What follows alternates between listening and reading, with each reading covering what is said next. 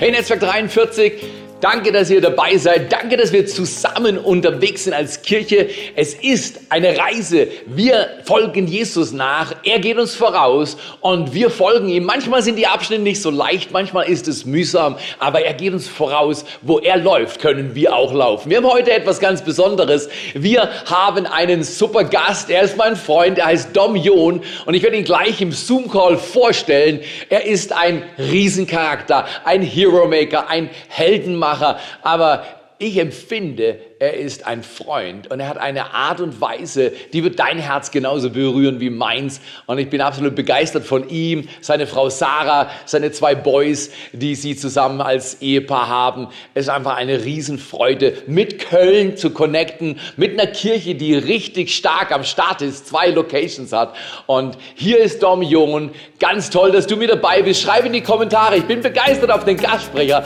den sie da im Schwarzwald organisiert haben.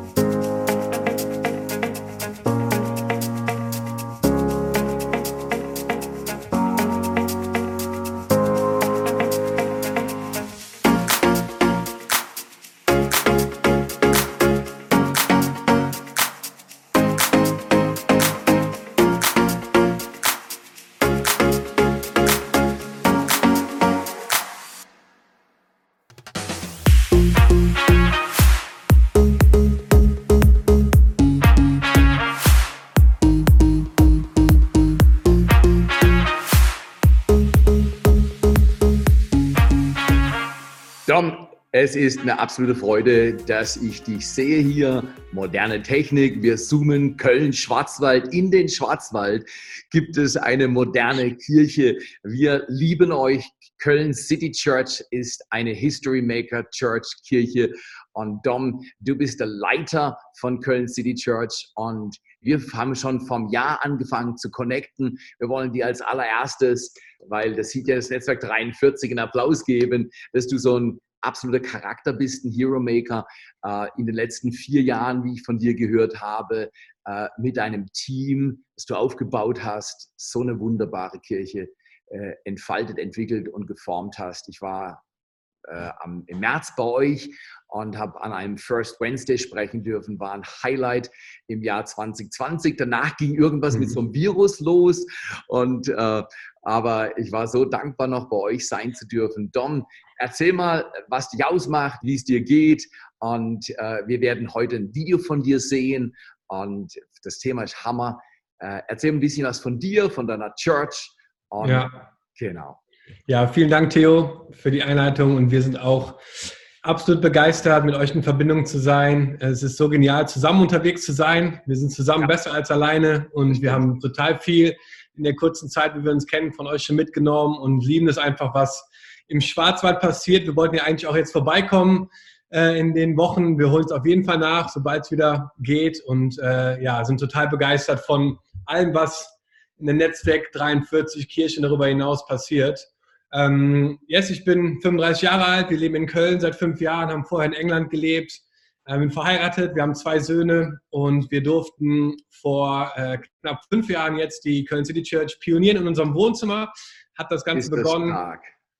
Bitte? Ist das stark? Yes. Und ähm, ja, wir durften einfach sehen, dass, dass, dass Gott Menschen benutzt, die äh, ähm, sich einfach zur Verfügung stellen und wir erleben in Köln, dass, dass Gott was vorbereitet hat und sind total dankbar dafür, ähm, was in Köln, aber auch in Deutschland gerade passiert. Und ähm, ja, versuchen gerade so gut es geht, Kirche weiterzubauen, trotz der Umstände. Ja.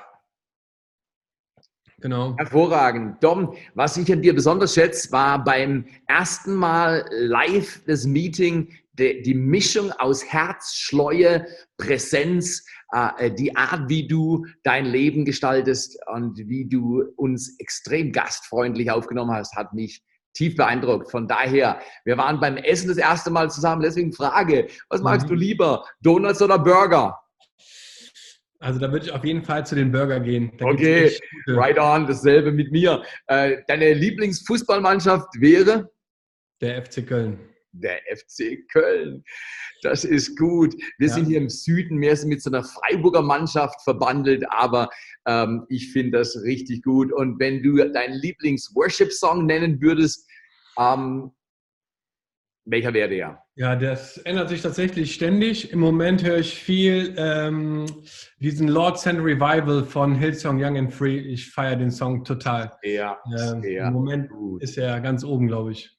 Wenn ich jetzt noch nie was von Dormion gehört hätte und, ähm, und gleich eine super Message von ihm sehen würde, dann würde ich von ihm so einen Satz zur Situation gern hören. Ihr geht als Köln City Church genauso durch die herausfordernden letzten drei Monate wie wir hier im ja. Schwarzwald. Wie geht's dir gerade? Was, was wäre so, so ein Satz, den du an alle möglichen Freunde richten würdest äh, im Umgang mit den Herausforderungen zurzeit?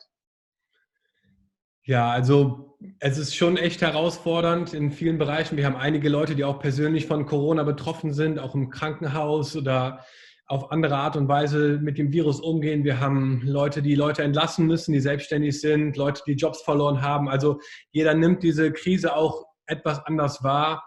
Aber trotzdem merken wir, dass Gott gerade in der Krise total aktiv ist. Und wir haben wirklich starke äh, Bekehrungszeugnisse von Menschen, die durch Gottesdienste zum Glauben kommen. Das ist wirklich der Hammer, ähm, was da passiert. Und ähm, also was ich was mir auf dem Herzen liegt und was ich einfach glaube, was wichtig ist für uns, ist, ähm, sind so zwei Wörter, die mir irgendwie die ganze Zeit durch den Kopf schwirren. Und das ist Klarheit und Flexibilität. Alles gut. Und die Kombo macht, glaube ich, einen riesen Unterschied gerade. Weil ganz ehrlich, unsere Vision hat sich kein Stück verändert. Ist so Und gut. das ist bei euch genau das Gleiche wie bei uns. Unsere Vision ist noch glasklar wie vorher. Darum ist so wichtig, was du gesagt hast, dass wir sowohl klar als auch flexibel sind. Die Herausforderung, die wir alle momentan erleben, die ist ja wirklich nicht einfach und keiner hat es gescriptet. Wir alle sind überrascht worden. Und deine Message, die du an uns richten wirst, die ganze Netzwerk 41 Familie wird sich freuen, das zu hören, hat so einen hohen Alltagswert und ist so praktisch und integrierbar in unser alltägliches Leben. Ich freue mich riesig und jetzt schreibt in die Kommentare. Wir sind gespannt, was dieser Dom uns erzählt und wir feiern ihn und geben dir einen Applaus, bevor du dein Wort an uns richtest, Dom. Ganz herzlichen Dank.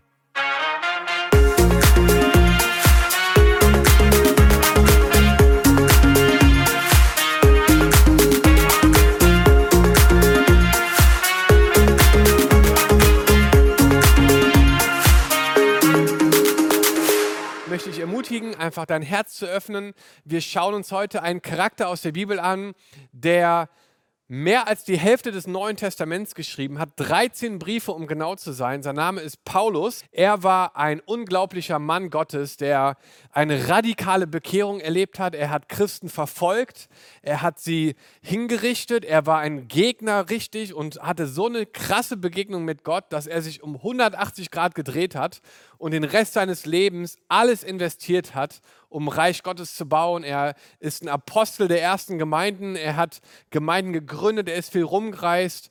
Und er hat auch richtig herausfordernde Zeiten und Lebenskrisen auch gehabt in, seinem, in seiner Zeit ähm, auf dieser Erde. Und in einem seiner Briefe an die Gemeinde in, in Philippa ist er selber im Gefängnis.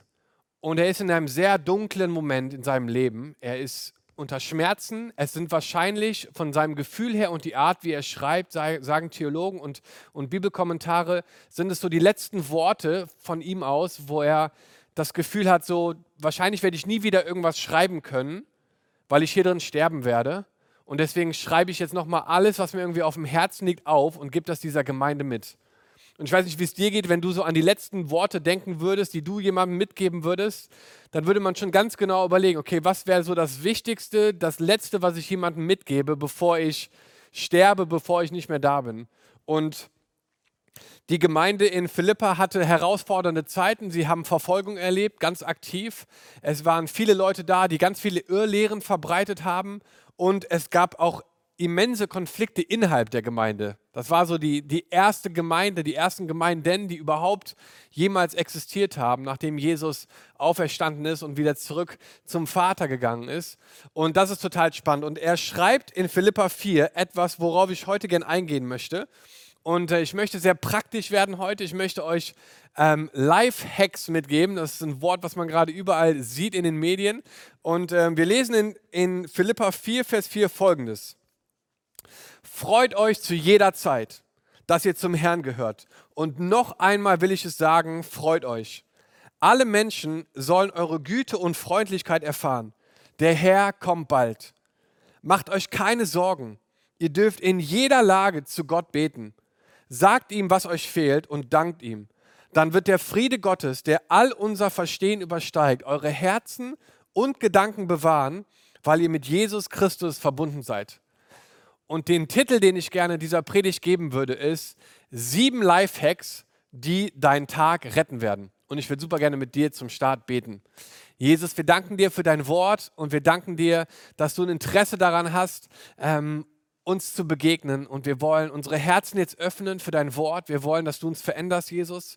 Wir wollen mehr sein wie du. Wir wollen mehr in dich verliebt sein. Wir wollen mehr handeln und denken wie du, Jesus. Und ich bete so, dass du durch die Worte, die ich jetzt spreche, Leben bringst, dass du Veränderung in die Herzen der Menschen bringst. Und ich danke dir, Vater, dass du einen genialen Plan hast für jeden Mann und für jede Frau, die gerade zuhört. Ich danke dir für uns als Kirche. Ich danke dir für die Zeit, in der wir gerade sind, wo du so vieles auch entstehen lässt, Herr Jesus. Und ich bete so, dass du jetzt kommst und dass du meine Worte gebrauchst, etwas zu tun. In deinem Namen. Amen. Ich weiß nicht, ob du das kennst. Bei mir ist es so, wenn ich in ein Flugzeug steige, und das mache ich ab und zu, nicht ständig, aber schon relativ häufig, dann bin ich immer total nervös, was die Leute links und rechts neben mir für Getränke bestellen. Ich weiß nicht, ob ihr das kennt, aber im Flugzeug kann man die kuriosesten Getränke bestellen. Ich meine, du bist in einem Schlauch, der ungefähr eine Million km/h fliegt und es gibt Sachen wie Kaffee oder Tomatensaft, den sich Leute bestellen, wo man sich denkt, jederzeit könnte hier Turbulenzen ausbrechen, wo dieser Tomatensaft nicht in diesem Glas bleibt.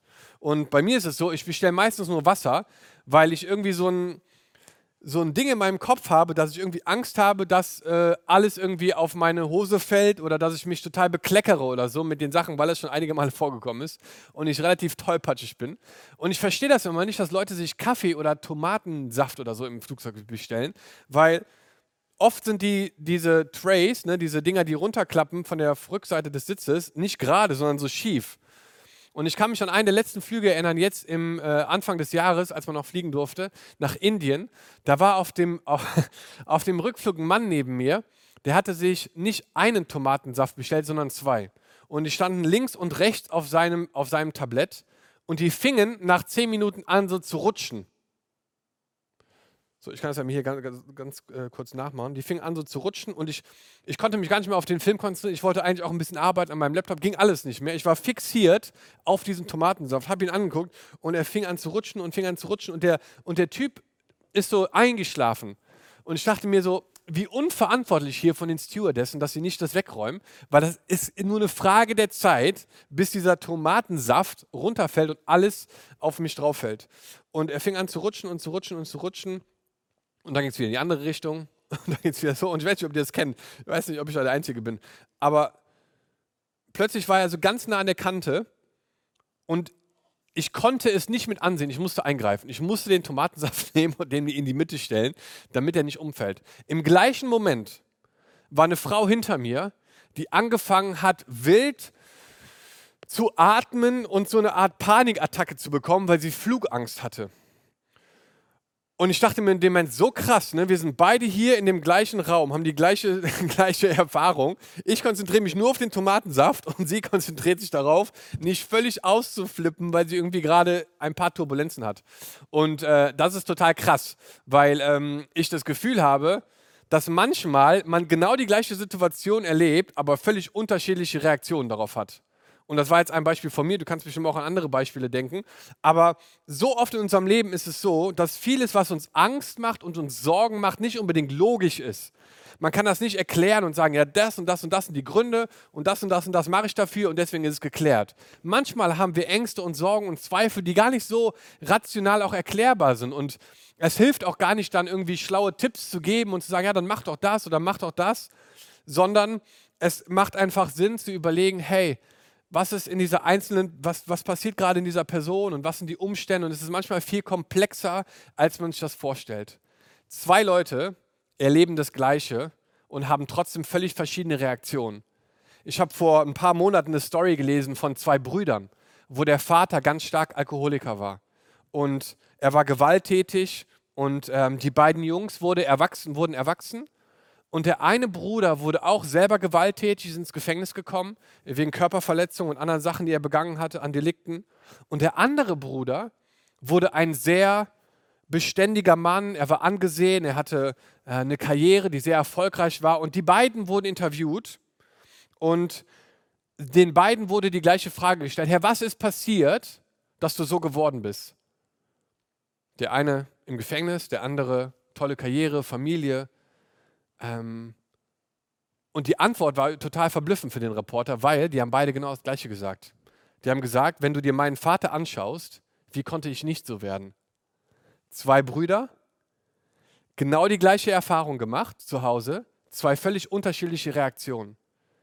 Immer wieder in unserem Leben ist es faszinierend zu sehen, wie Dinge passieren und Menschen unterschiedlich darauf reagieren. Ich habe auch an die Jünger gedacht und ich habe mir zwei rausgenommen, Petrus und Judas zwei Jünger, die beide mit Jesus unterwegs waren, über drei Jahre lang. Sie haben unglaubliche Wunder erlebt. Speisung der 5000, äh, auf den Boden gespuckt und äh, damit Dreck in die Augen und Heilung und, und Wasser in Wein auf einer Hochzeit und, und unfassbare Wunder und sind trotzdem beide an einen Punkt gekommen, ähm, wo sie das völlig unterschiedlich interpretiert haben. Ne, Judas war jemand, der dann Jesus auch verraten hat und der die ganze Zeit andere Hintergedanken hat. Petrus war jemand, der ähm, die ersten Gemeinden mitgebaut hat, der mutig gepredigt hat an Pfingsten, haben sich 3000 Menschen bekehrt. Auch das Gleiche erlebt, unterschiedliche, unterschiedliche Richtungen eingeschlagen. Und ich habe das letzte Woche auch schon gesagt, dass in unserem Leben 10% es ist, was uns passiert und 90%, wie wir darauf reagieren. Und ich möchte dich einfach heute zuallererst ermutigen, so dass du ähm, in Zeiten, wo es herausfordernd ist, immer wieder überlegen musst, okay, was ist meine Reaktion auf Krisen und Schwierigkeiten? Und in Sprüche steht folgendes, Sprüche 24, Vers 16 steht, denn der Aufrichtige mag zwar vom Unglück, vom Unglück verfolgt werden, aber er steht immer wieder auf. Das bedeutet, es passieren Dinge, auch Fehler, die wir machen, auch, auch, auch Dinge, die nicht in Ordnung sind, die uns vielleicht umhauen, aber wir stehen immer wieder auf. Wir bleiben nicht am Boden liegen, sondern wir stehen immer wieder auf und wir bleiben nicht am Boden. Und ich möchte heute euch mit hineinnehmen in, in sieben Lifehacks, ganz praktisch, wo ich dir einfach Tools an die Hand geben möchte, in deinem Alltag, ganz konkret, da wo du gerade bist, so Tools zu haben, die dich glücklicher und zufriedener leben lassen, gerade in Zeiten der Unsicherheit und der Angst und des Zweifels und des Sorgenmachen und des Nichtwissen, was morgen passiert. Und ich glaube, in genau so einer Zeit leben wir gerade. Und es gibt ein Buch dazu, ähm, das ich in der Vorbereitung darauf gelesen habe. Das ist von Neil Passricher, das heißt The Happiness Equation. Und ähm, er beschreibt in diesem Buch, hey, was brauchen Menschen eigentlich, um glücklich zu sein? Und er zitiert ganz viele Studien und Forschungen, die alle mit Glück und Glücklichsein zu tun haben. Und in einem Kapitel redet er über sieben, über sieben Lifehacks, so habe ich sie jetzt genannt, die deinen Alltag glücklicher werden lassen. Und ich möchte dich heute einfach ganz praktisch ermutigen und danach nochmal auf, auf Paulus auch zurückkommen und, und wie seine Art in so einer Situation, wie er war, ähm, das umzusetzen. Okay, seid ihr bereit? Es wird sehr praktisch jetzt. Sieben Lifehacks, die dir deinen Tag retten werden. Nummer eins. Geh dreimal die Woche spazieren. es klingt vielleicht ziemlich plakativ, aber rauszugehen und einfach in der Natur zu sein, macht einen Riesenunterschied. Und das sagt nicht nur ich, das belegen Studien. Ähm, es gibt eine Studie, die beweist, dass Bewegung an der frischen Luft Depression mindert. Und ich möchte einfach ganz praktisch sagen, gerade in Zeiten, wo wir ganz viel drinne sind, dass du dir ganz bewusst Zeit nimmst diese Woche, um mal rauszugehen. Um zu sagen, hey, ich nehme mir heute mal fünf Minuten und gehe einmal um den Block. Oder kurz bevor du ins Bett gehst oder morgens früh. Du nimmst dir dreimal am Tag Zeit, dreimal die Woche, dreimal am Tag wäre natürlich so Next Level, dreimal die Woche Zeit, um einfach ein paar Minuten rauszugehen. Und du wirst merken, es macht einen riesen Unterschied. Wir versuchen als Familie, so oft es geht, im Moment Fahrrad zu fahren. Ne, die Kids sind zu Hause die ganze Zeit und wir versuchen, Zeit einzuräumen, um zusammen rauszugehen. Und ich muss sagen, oft ist das so der Highlight des Tages. Zusammen Fahrrad zu fahren mit einem Ziel und, oder einfach nur eine Runde um den Block, weil wir einfach merken, es tut einfach gut, draußen zu sein. unser Körper ist der Tempel des Heiligen Geistes. Und es ist so wichtig, dass wir gerade in diesen Zeiten, in denen wir gerade leben, ähm, unseren Körper nicht vernachlässigen. Ich habe einen Freund, der hat in seinem Auto so einen Handsauger. Und man darf in seinem Auto nicht essen. Und ich bin mit ihm mitgefahren und als ich ausgestiegen bin, hat er sofort seinen Handsauger rausgeholt und hat hinter mir den Sitz gesaugt, obwohl ich gar nichts gegessen habe. Und ich dachte so, Brother, das kannst du auch später machen. Und ich jetzt, ich steige gerade hier, was, was ist denn hier los?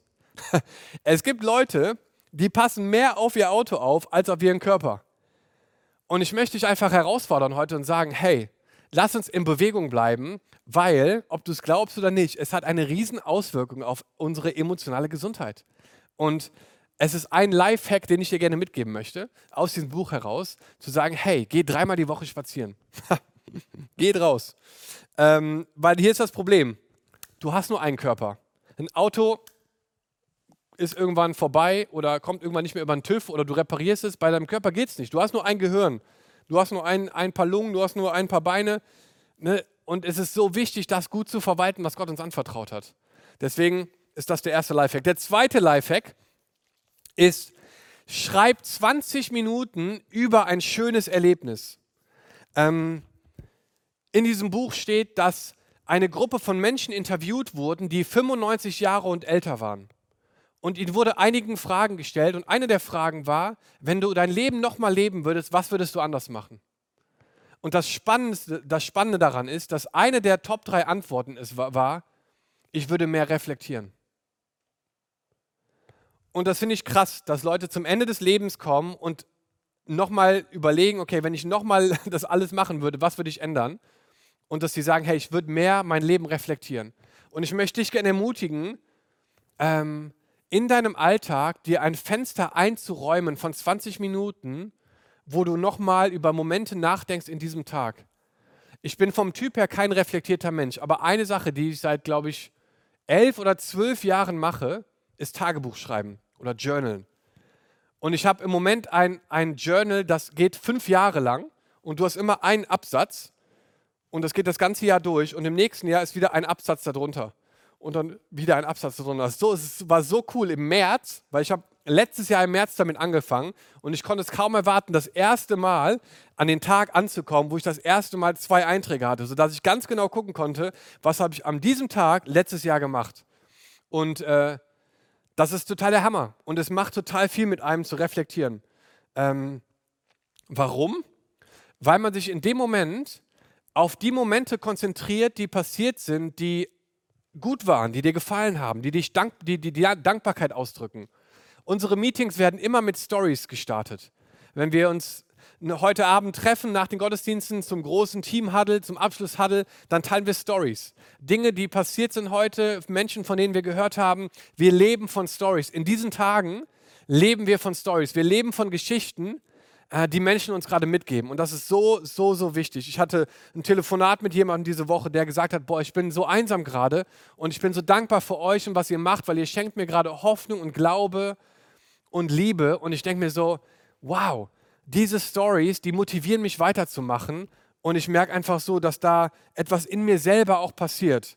Deswegen, es ist ein Lifehack, der dir deinen Tag rettet, wenn du dir eine Chance gibst, pro Tag ähm, 20 Minuten Pause oder Reflexionszeit zu gönnen, wo du das nochmal verarbeitest, was an diesem Tag passiert ist.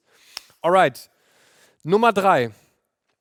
Spontan fünf gute Taten pro Woche verbringen. Ich weiß nicht, ob du schon mal Empfänger warst von so einer Random Act of Kindness, so einer Überraschung, die dir jemand gegeben hat, äh, wo du gar nicht darauf vorbereitet warst. Ich muss dir sagen, es fühlt sich Hammer an. Ich war mal in einem Restaurant, das ist schon ein paar Jahre her, aber da hat jemand für mich die Rechnung bezahlt, äh, der auch im Restaurant war, den ich kannte, aber ich habe nicht gemerkt, dass er da war. Und als wir dann bezahlen wollten, hat der Kellner gesagt, hey, ist schon bezahlt, alles cool, du kannst gehen. Und ich dachte so, hä? Von wem denn? Ja, äh, keine Ahnung, der ist schon weg. Ja, wie? Hä?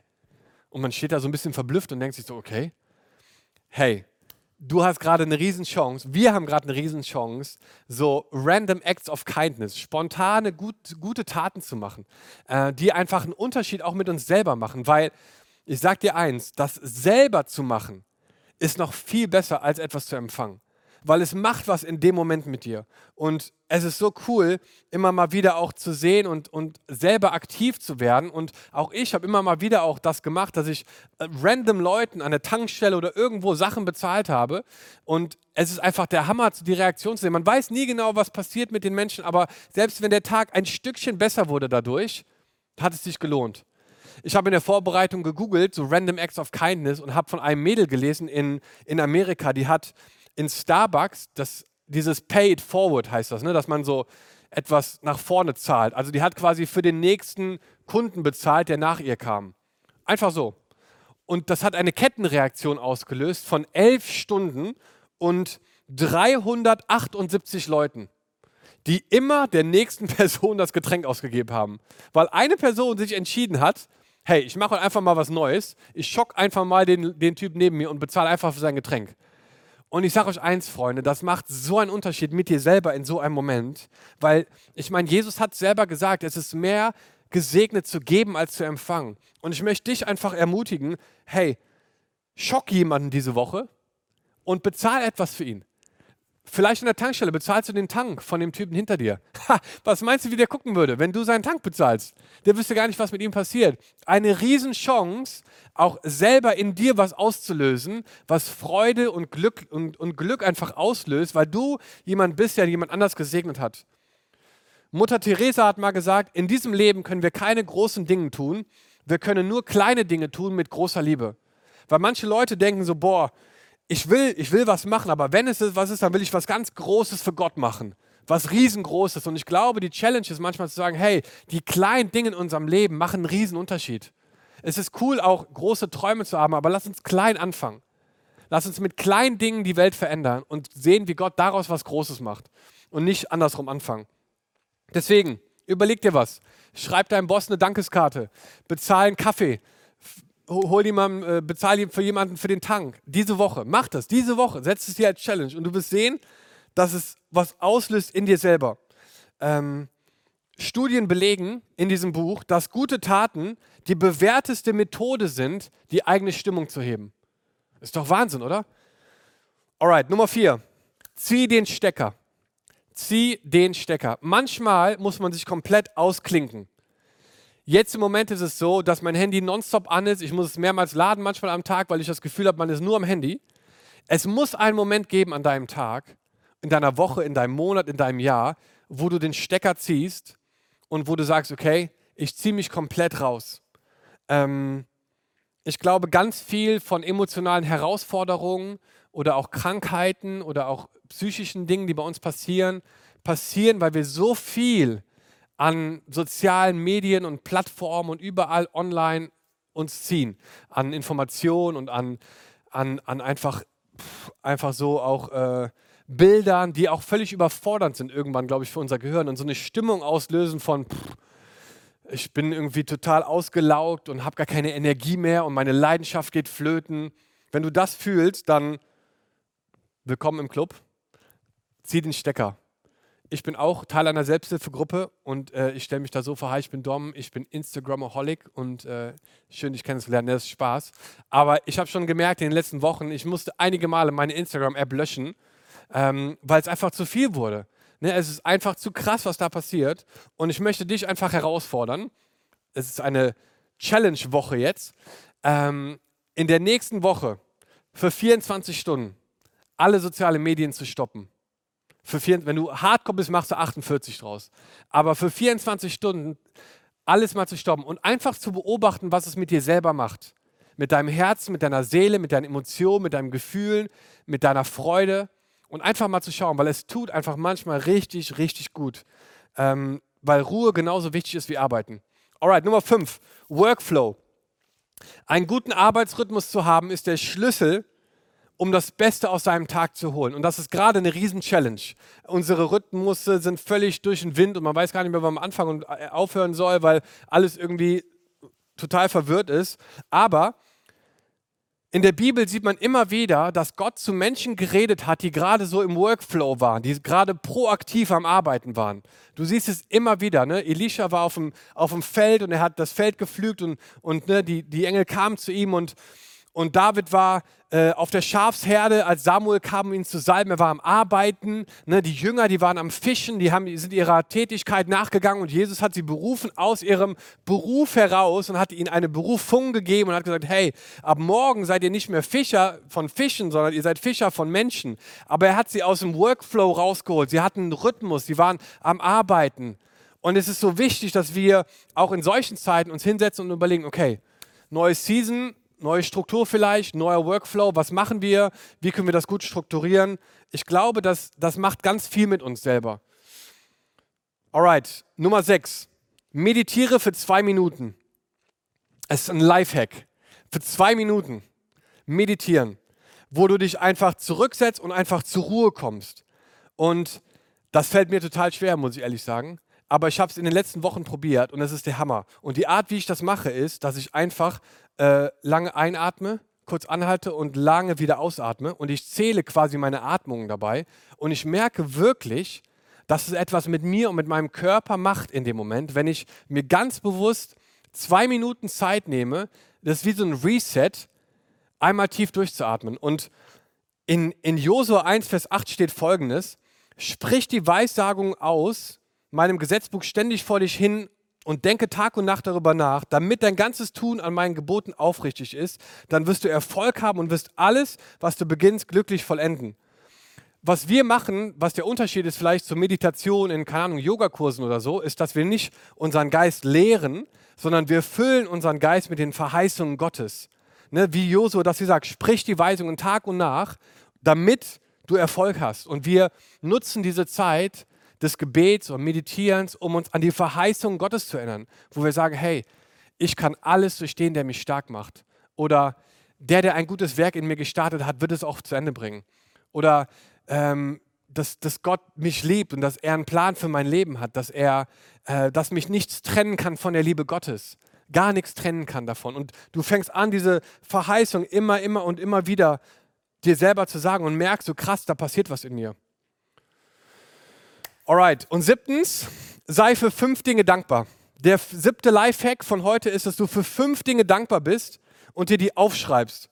Die Forscher Robert Emmons und Michael McCullough ließen 2003 Studenten über zehn Wochen Dinge notieren. Eine Gruppe schrieb über fünf Events, eine über fünf Ängste und eine weitere über fünf Dinge aus der vergangenen Woche, für die sie dankbar waren. Das Ergebnis ist wenig überraschend. Ich zitiere das mal hier aus dem Buch. Die Dankbarkeitsgruppe war am Ende glücklicher und körperlich gesünder.